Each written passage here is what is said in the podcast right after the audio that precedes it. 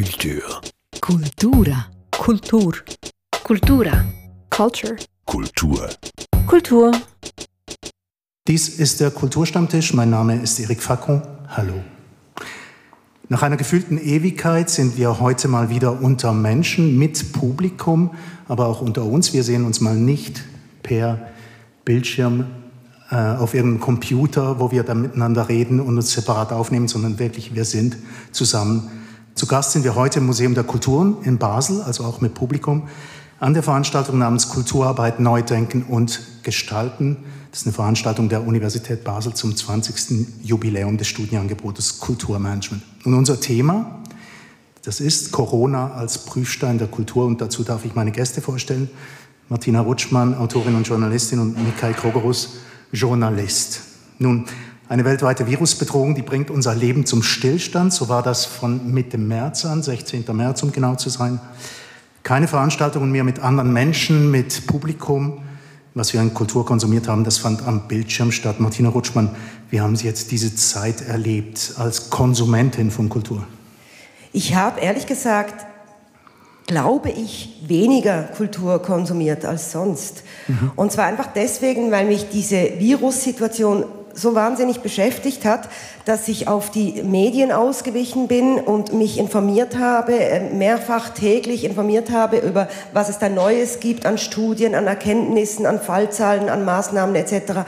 Und äh, wenn ich mal Lust hatte, einen Film zu schauen oder so, kam mir das zu Beginn, zumindest zu Beginn des Lockdowns, merkwürdig vor, einen Film zu schauen aus einer Vor-Corona-Zeit, weil ich mich immer gefragt habe, Gibt es diese Vor-Corona-Zeit noch? Wird es irgendwann wie ein Film oder, oder auch ähm, ein Theaterstück, wobei ich das zu Hause nicht unbedingt schaue, aus einer anderen Zeit angesehen werden?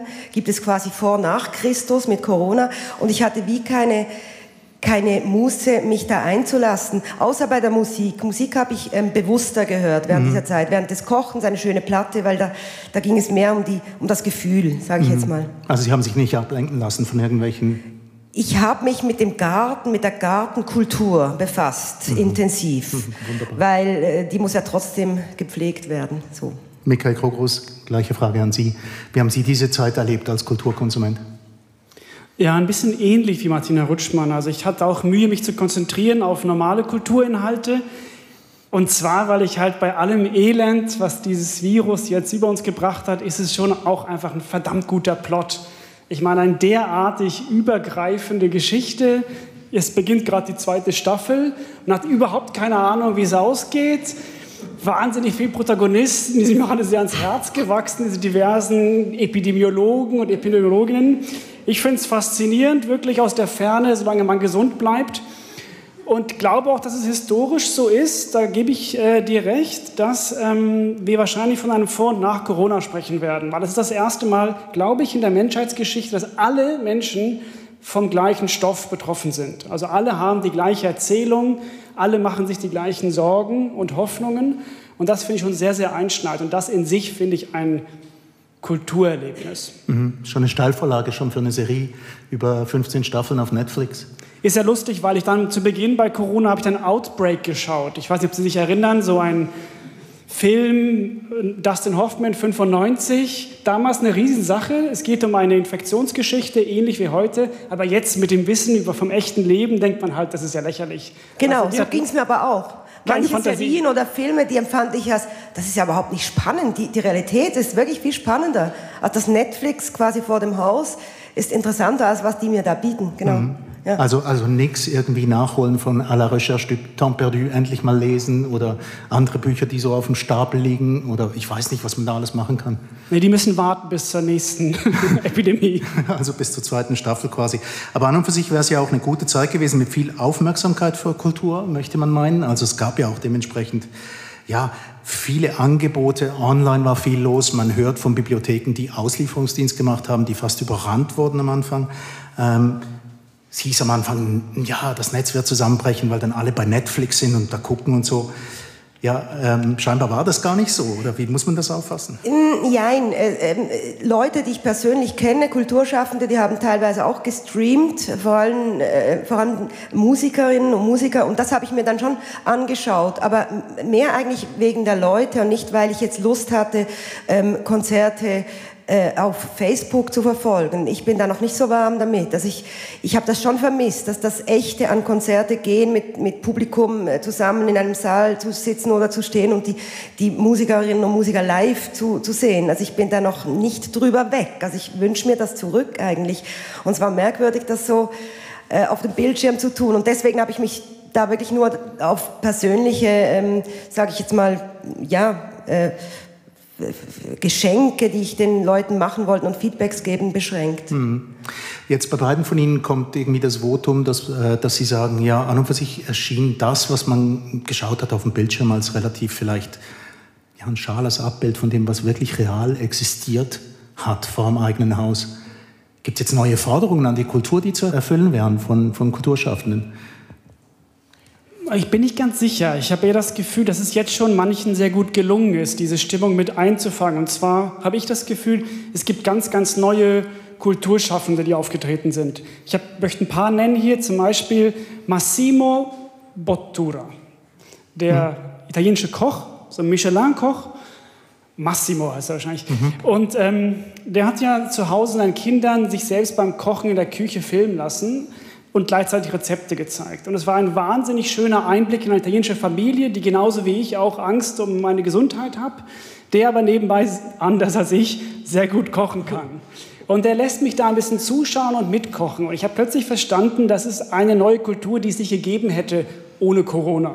Ja, sicher. Also ich meine, Kochprogramme gehören trotz allem so irgendwie zu, zu Lieblingsshows, zum Beispiel meines Sohnes, der sich da ah, ja. ganz viele Anregungen abholt auf YouTube. Naja, aber gut, also wenn, wenn Sie sich selbst als neues Publikum entdeckt haben für solche Shows, dann ist das auch ganz gut. Ähm, ja, eben, also andere Forderungen an die Kultur, sagen wir. Ähm, ja, ich weiß nicht, wenn der... Ich finde, es ist schwierig, von der Kultur zu sprechen. Ja, ich, ich, die gibt es meiner Meinung nach nicht. Es gibt verschiedene Formen. Es gibt schon diese Kultur, die... die die abseits vom, von der Lebensrealität der meisten Menschen steht und, und irgendwelche Veranstaltungen in Seelen ähm, ähm, fabriziert und da, da kommt ein bestimmtes Publikum und, und der Rest der Welt bekommt das nicht mit. Das ist eine Form der Kultur. Und dann gibt es ja diese, diese großflächige Kultur, die uns alle betrifft und die jetzt inzwischen auch ähm, immer mehr als Kultur bezeichnet wird. Wir hätten ja nicht gedacht vor zehn Jahren, dass Netflix-Serien jemals als Kultur angesehen würden oder Clubs, wo ein DJ Musik macht, als äh, Kultur betrachtet wird. Und das ist ja jetzt der Fall.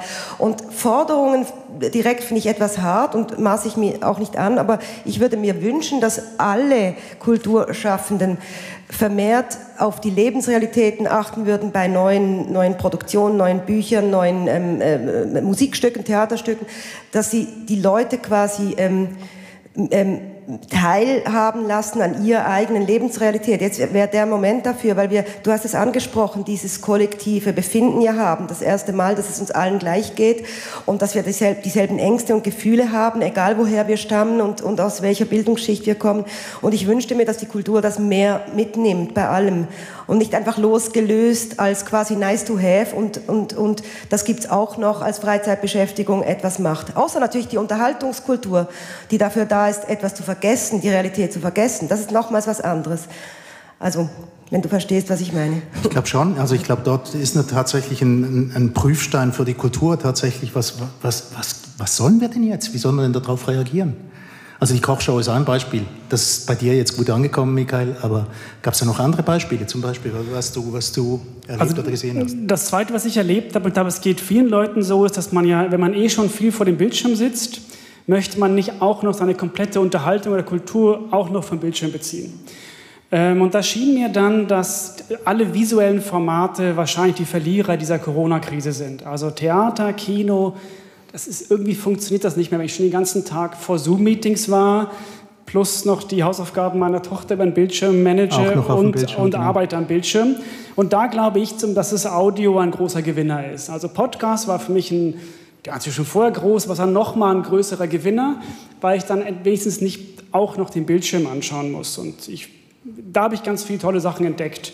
Sowieso ein, ein, ein gewinnendes Medium, weil es sehr wenig kostet und von der Produktion her nicht so aufwendig ist, aber gleichzeitig dich reinzieht in eine andere Welt als der, in der du gerade sein musst. Ja, ist wunderbar. Also wir haben diesen Podcast neu lanciert, den Kulturstammtisch quasi im Januar und waren zwei Sendungen weit und dann kam der Lockdown. Also genau zum idealen Moment, um so etwas neu zu lancieren und zu denken, okay, die Leute brauchen Gesprächsformen, brauchen, brauchen den Austausch. So.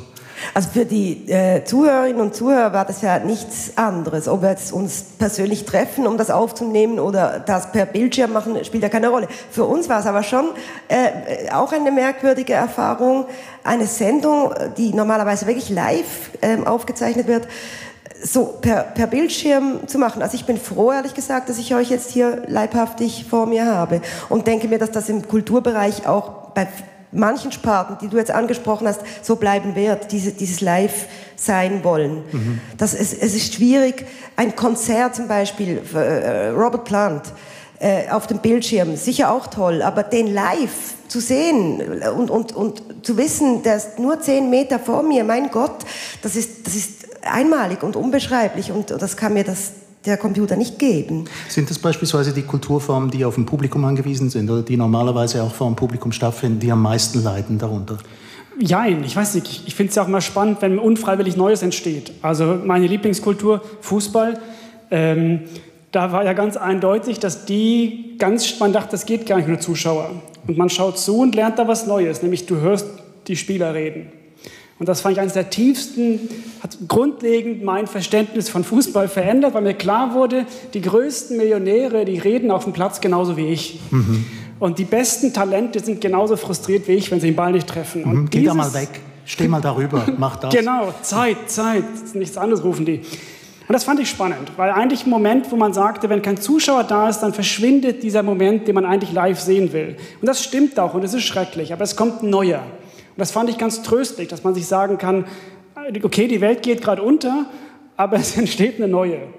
Und da ist Fußball nur ein Beispiel. Ja, Aber die, die Kulturschaffenden, von denen du jetzt sprichst, sind die Fußballer. Für die war das bestimmt eine größere Umstellung als für das Publikum, weil die nicht angefeuert werden, wenn die da alleine auf dem Platz stehen. Das stelle ich mir sehr unangenehm vor. Die Muttänzerkurve nicht mitschreit und, und Pyros also freut, verbotenerweise stelle ich mir vor, oder? Und ich denke, das geht auch anderen Kulturschaffenden dann so. Also im Theater ohne Publikum. Also es freut mich, dass wir gerade beim Kulturstammtisch über Fußball sprechen. Aber meine, äh, äh, meine Einsicht war eher eine andere. Offensichtlich brauchen die keine Zuschauer. Die waren extrem motiviert, haben sehr gut gespielt. Und das war auch so ein Ding, was, wo ich aus allen Wolken gefallen bin. Man dachte, die brauchen Publikum. Und dann war natürlich gleich auch meine Frage, wie würde denn, wie ist es eigentlich für Schauspieler? Hm. Also wie sehr brauchen die eigentlich das Publikum? Es heißt ja immer, ohne Publikum können die gar nicht spielen. Mhm. Aber die Fußballer können es ganz gut. Ja. Die Frage ist halt auch hier, in, mit welchem Bewusstsein haben die, ich, ich bleibe jetzt bei den Fußballern als stell, äh, stellvertretend für andere Kulturschaffende, mit welchem Bewusstsein haben die ohne Publikum gespielt? Haben die gedacht, das sei jetzt eine, eine Sache von drei Monaten und dann wird alles wieder normal? Dann wäre es ja zu verkraften. Oder waren sie schon in dieser Phase, in der wir jetzt sind, als Gesellschaft, wo wir uns fragen, bleibt das für immer so? Also dass die große Depression quasi noch aussteht mit dem Bewusstsein, wir werden nie mehr Publikum in der Form haben. Das ist ja jetzt dieser Punkt, an dem wir sind. Und den finde ich ziemlich spannend, jetzt vor allen Dingen im Kulturbereich. Mhm. Da, äh, und ich frage mich auch, was die einzelnen Kulturschaffenden für Pläne haben, für Ideen haben. Ich kann das nicht selber kreieren. Ich bin nicht äh, aus jeder Branche.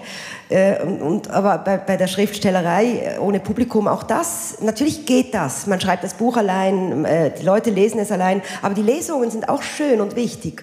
Und können ja, nicht mehr so stattfinden. Eine Publikumsreaktion hat natürlich. Ja, das Gespräch mit dem Publikum ist vor allen Dingen das, das Schöne dann, oder? Die, die, die direkte Begegnung. Ja so sehr ich den Fußball mag. Ich möchte mal wieder zu unserem eigentlichen Kernthema zurückkehren, obwohl das natürlich ein guter, gutes Terrain ist, um Sachen auszuprobieren. Ähm, wir haben es vorhin ein bisschen davon gehabt, dass die Kultur, ähm, dass, dass, man das Gefühl hatte, man könne in dem Moment nicht einfach Sachen äh, gucken, anschauen, lesen, die vor Corona passiert sind. Eben, und da stellt sich dann schon mal die, die Frage, die ich schon gestellt habe, nach dem, wie, wie soll es denn jetzt weitergehen? Ähm, gleichzeitig hat man das Gefühl, ähm, die, die Kulturszene wird zu einem Teil, wenn sie institutionell ist, schon wahrgenommen von der Politik als solches, aber wir wissen alle um das Leiden von ganz vielen Leuten, die nicht fest angestellt sind. ähm, dass man da sehr schnell ins Prekariat reingerät und dass man wahnsinnig viel Bürokratie auf sich nehmen muss, um überhaupt bezahlt zu werden. Steht da die Kultur auch in einer, in, in in einer Beweisnot gegenüber der Politik, um zu sagen, uns braucht es denn wirklich? Gesellschaftlich gesehen ich würde da unterscheiden zwischen der finanziellen Frage, also dass die Leute trotzdem bezahlt werden, und der, der Wichtigkeit in der Gesellschaft. Ich denke, der Stellenwert in der Gesellschaft, die Kultur zu haben, ist enorm hoch. Aber der Stellenwert für die Politik ist viel, viel tiefer. Und, und, und da ist eine Diskrepanz aber auszumachen. Das sind ja unsere Volksvertreter, die dort sitzen. Jetzt zum Beispiel bei ja, uns aber die Volksvertreter vertreten das Volk, wie wir wissen, auch in anderen Bereichen nicht immer ganz korrekt. Und das ist offensichtlich auch bei der Kultur der Fall. Aber natürlich war es so, dass, dass, dass uns allen klar war, Krankenschwestern, Ärztinnen und Lehrerinnen sind halt wichtiger, in Anführungszeichen, während dieser Pandemie als ähm, Konzerte und, und, und Bücher, die geschrieben werden müssen, Romane, die geschrieben werden müssen. Und natürlich ist das ungerecht. Aber in diesem Moment Moment äh, hatte ich ein gewisses Verständnis für dieses Wort systemrelevant, wo halt Pflegepersonal und so weiter an erster Stelle kam. Trotzdem glaube ich schon, dass der Stellenwert höher ist, als die Politik ihn wertet. Mhm. Und dass das halt daran liegt, dass, dass ähm, dass es heißt, Bildung, äh, also das ganze Schulwesen, äh, wenn man das als Vergleich nehmen will, ist wichtiger, weil unsere Kinder eine Basis brauchen und das ja auf eine Art auch stimmt, wenn man es ganz genau anschaut. Andererseits brauchen wir die Kultur, um, um, um zu reflektieren, um, um so zu denken und, und, und um weitsichtig sein zu können, wie wir es ja sind. Und dieses Bewusstsein fehlt ein wenig, denke ich. Und das hat wiederum damit zu tun, dass die Kultur vielleicht nicht überall ähm, äh, stattfindet, wo sie stattfinden sollte, weil sie eben oft isoliert irgendwo in einer Kirche also was mit, mit immer demselben Publikum. Also ich denke, die, die, in Zukunft sollte man Kultur verknüpfen mit anderen, na ja, zum Beispiel genau, sollte man Kultur verknüpfen mit anderen ähm, Events, äh, wo halt andere Leute auch angezogen werden, die dann per Zufall Kulturluft schnuppern und vielleicht da angefixt werden. Mhm. Das, das stelle ich mir so vor, dass die Kultur dann auch wie unverzichtbar wird für die ganze Bevölkerung und die Politik auch wirklich dahinter stehen kann, wenn sie sagt, es ist systemrelevant und ähm, muss gleich behandelt werden wie andere Bereiche. Eben ein großes Bedürfnis nach Kultur, kann man sagen, glaube ich, ganz generell während, während des Lockdowns und dann hinterher Schwierigkeiten mit der Bürokratie. Was sagt das über den Stellenwert von Kultur in diesem Land? Also ich glaube ja, dass man in der, in der Krise zeigen ja Menschen und auch Systeme ihr wahres Gesicht. Und was wir jetzt die letzten sechs, sieben Monate gesehen haben, ist, dass wir in, in einem kapitalistischen System leben. Das heißt, die, die sich jetzt gerade durchsetzen, die sich sehr schnell aufgestellt haben, sind die, die auch für diesen Markt gibt.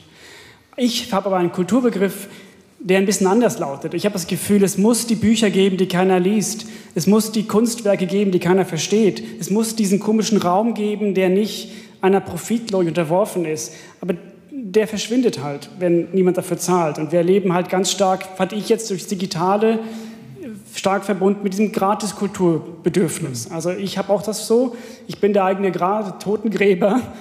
Äh, ich ich habe das Gefühl, wenn es im Netz ist, muss es gratis sein.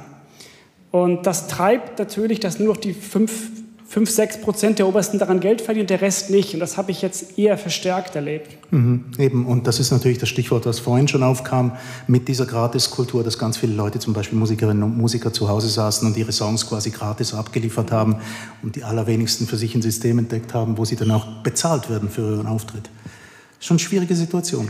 Ja, ich finde, die, diese, diese, Diskussion müssen wir unbedingt führen, so oft äh, und, und, an so vielen Orten, wie es nur geht. Äh, es betrifft ja nicht nur die, die Kultur, es betrifft ja auch die Medien. Die Medien haben genau dasselbe Problem. Wir arbeiten beide in den Medien und kennen das, äh, dass, dass jemand einen Artikel vielleicht lesen möchte und dann sieht, ah, Bezahlschranke, klicke ich weg, suche ich mir was mhm. anderes, das gratis ist, obwohl es Sie interessieren würde und obwohl es nur vielleicht 30 Rappen oder was weiß ich kosten würde einerseits einfache Möglichkeiten zu bezahlen, wäre das sicher eine Lösung und andererseits das Bewusstsein schaffen und zwar so schnell wie möglich, wir sind eigentlich schon zu spät, dass das etwas kostet, dass da Leute dahinter sind, die arbeiten und, und die leben müssen, ganz einfach. Also Journalisten, Schriftsteller, Theaterschaffende, was auch immer. Aber das Problem ist, dass die Medienhäuser hier einfach sehr vieles verbockt haben, durch ihre ähm, äh, Philosophie alles gratis zur Verfügung stellen zu müssen, um Reichweite zu erzielen. Das, dieser Schuss ging nach hinten los. Und das sollen sie jetzt gefälligst ausbaden. Das wünsche ich mir oder fordere ich sogar von Ihnen und dass Sie die Kultur dann auch gleich in die Diskussion und in die Forderungen mit einbeziehen, weil beides sehr wichtig ist, wie sich jetzt vor allen Dingen während dieser Pandemie gezeigt hat. Die Medien die hatten einen Zulauf wie nie zuvor und äh, hatten aber kein Geld, weil die Werbung fehlte und die Leute nicht dafür bezahlen wollten. Also paradoxer geht es ja kaum. Mhm. Also das Paradox, das, das muss man auch erklären können, auch politischerseits, dass einerseits ähm, ja, alle, alle Kultur konsumieren, aber irgendjemand steht hinter dem Museum der Kultur und irgendjemand arbeitet hier, irgendjemand arbeitet auch bei Netflix. Die Filme macht auch jemand. Das ist nicht einfach auf YouTube und danach konsumiert man es, weil es dort gratis ist. Aber etwas, ich habe... Ähm, schon angesprochen, Sie kommen aus Finnland, Michael Krogerus. Ähm, ich darf es jetzt zugeben, wir, wir haben ähm, eine insgeheime totale Bewunderung für Finnland, weil wir das Gefühl haben, dort macht man alles wahnsinnig richtig.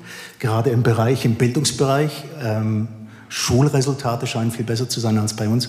Wie ist denn dort? Wie, wie sehen Sie das? Äh, wie ist dort der Stellenwert der Kultur? Während der Corona-Krise oder generell? Ganz generell.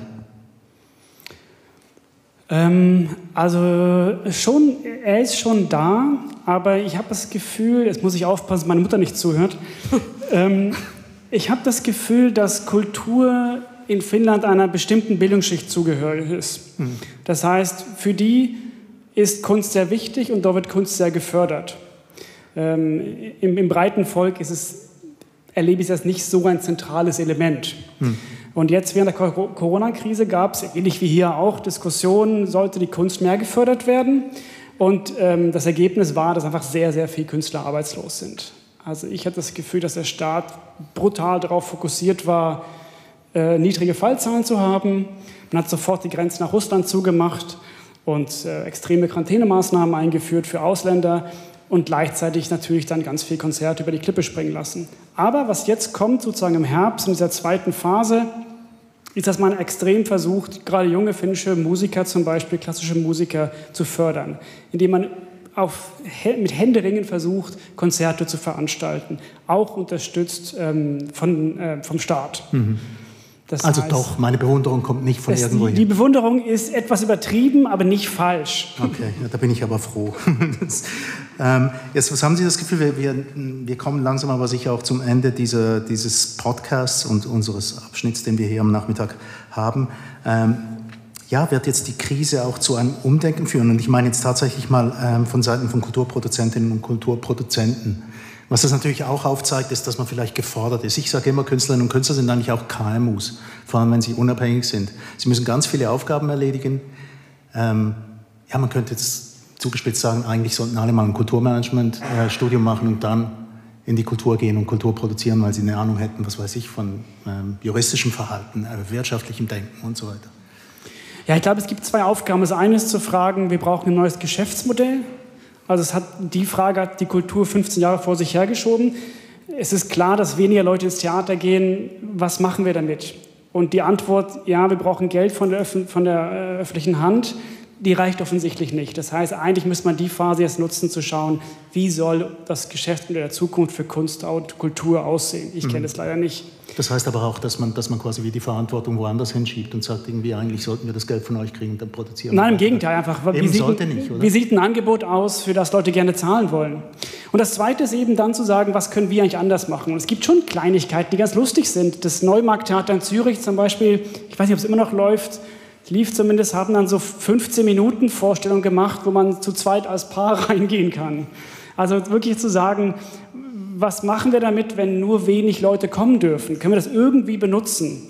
Und ich finde, in dem Bereich könnte man ein bisschen, ein bisschen was, sich was einfallen lassen. Auch da gibt es, glaube ich, einen groß, großen Spielraum. Ich, ja, das, ich gebe dir vollkommen recht. Also ich hätte was Ähnliches gesagt. Ich denke auch, dass es ähm, sehr viel Stoff gibt. Das hast du anfangs ja erwähnt. Mit dieser Situation für jede, jede Form von Kultur, ähm, die es jetzt zu verwerten gibt, die Kulturschaffende auch verwerten wollen, weil sie den Drang dazu haben, weil sie ja deswegen auch Kulturschaffende sind. Es ist dieses kollektive äh, Befinden, dass das, das mir enorm wichtig ist und dass ich denke, dass das Bedürfnis des, des, der, des, der Konsumenten auch da ist, da, das zu konsumieren schlussendlich und, und quasi sich den Psychiater zu sparen durch, die, durch den Konsum von Kultur und zu erfahren, ich bin nicht allein, wir sitzen im selben Boot, die Situation ist für alle dasselbe und wie gehen wir damit um, was macht das mit uns? Dieses äh, weniger ist mehr, das da immer erzählt wird, ist das, ist das nur eine schöne Vorstellung? Ich glaube ja. Aber wenn es nicht mehr anders geht, wie, wie, wie schätzen, wie lernen wir das schätzen und so weiter? Ich denke, das Bedürfnis nach neuen kulturellen Formen, die näher an, an, de, an dem Jetzt sind, auch, auch wenn es alte Stücke sind, die dann noch mehr auf das Jetzt gemünzt werden, ist enorm groß. Und wenn dann Modelle, Geschäftsmodelle gefunden werden, mit weniger Leuten und trotzdem ähm, mit, mit dem Ziel natürlich zu überleben, dann, dann denke ich, ist das eine große Chance auch, also im besten Fall für die Kultur. Das vorhin ein Stichwort äh, gegeben von wegen, ähm, ja eben, also dass die Kultur auch Sachen produzieren sollte, die ankommen. Ist das richtig? Kommt dahinter nicht das Gespenst dieser Kommerzialisierung, vor dem ganz viele Kunstschaffende wirklich Angst haben? Doch, genau, davor würde ich auch warnen. Es ist, es ist die Frage, ähm, wie machst du das, was äh, niemand schauen will, trotzdem so attraktiv, dass Leute kommen? Ich kenne die Antwort nicht, aber ich finde, dass man da wahrscheinlich arbeiten muss. Und die bestehenden Modelle funktionieren nicht, das haben wir jetzt gesehen. Ich glaube, die Zeit ist vorbei und das ist auch grundsätzlich so. Ich glaube, es gibt zwei Arten von Menschen heute in der Corona-Zeit. Die, die glauben, es wird wieder so werden wie vorher und die, die glauben, es wird nie wieder anders werden. Und ich habe mich jetzt von Gruppe 1 zu Gruppe 2 bewegt. Ich glaube leider, das wird es 10, 20, 30 Jahre genauso bleiben. Und dann muss man sich, wenn das so ist, von bestimmten Formen der Kulturarbeit verabschieden und schauen, wie kann man das anders machen. Und zum Beispiel volle Opernhäuser, ich glaube, das, das sehen wir nicht mehr. Mhm. Also ist das das neue, also das normal neue, Entschuldigung. Genau. Ja. Ich denke, eine Mischform zwischen Online und Live vor Ort sein äh, wäre da denkbar und auch wahrscheinlich äh, eine der wenigen Möglichkeiten überhaupt. Also Locarno Filmfestival, du warst ja immer da, früher jetzt nicht, weil es anders war. Ich war da. Oder du warst trotzdem da. Anders. Äh, die haben das ja sehr, in, in, sie haben es durchgeführt äh, im kleinen Rahmen und vieles auch online geboten. Und, und die, die Festivalleiterin sagt, das sei eigentlich noch ganz schön gewesen. Mhm. Also es war gar nicht so schrecklich, dass das nicht so groß mit der großen Kelle angerührt äh, worden ist, weil halt trotzdem Publikum da war. Also es war nicht ganz ohne Publikum, nicht ganz online. Und ich denke, das könnte die Zukunft sein, dass man wie einen Teil zu Hause konsumiert, trotz allem halt am Bildschirm in einer schönen Form und, und trotzdem noch mit, mit Leuten zusammenkommt.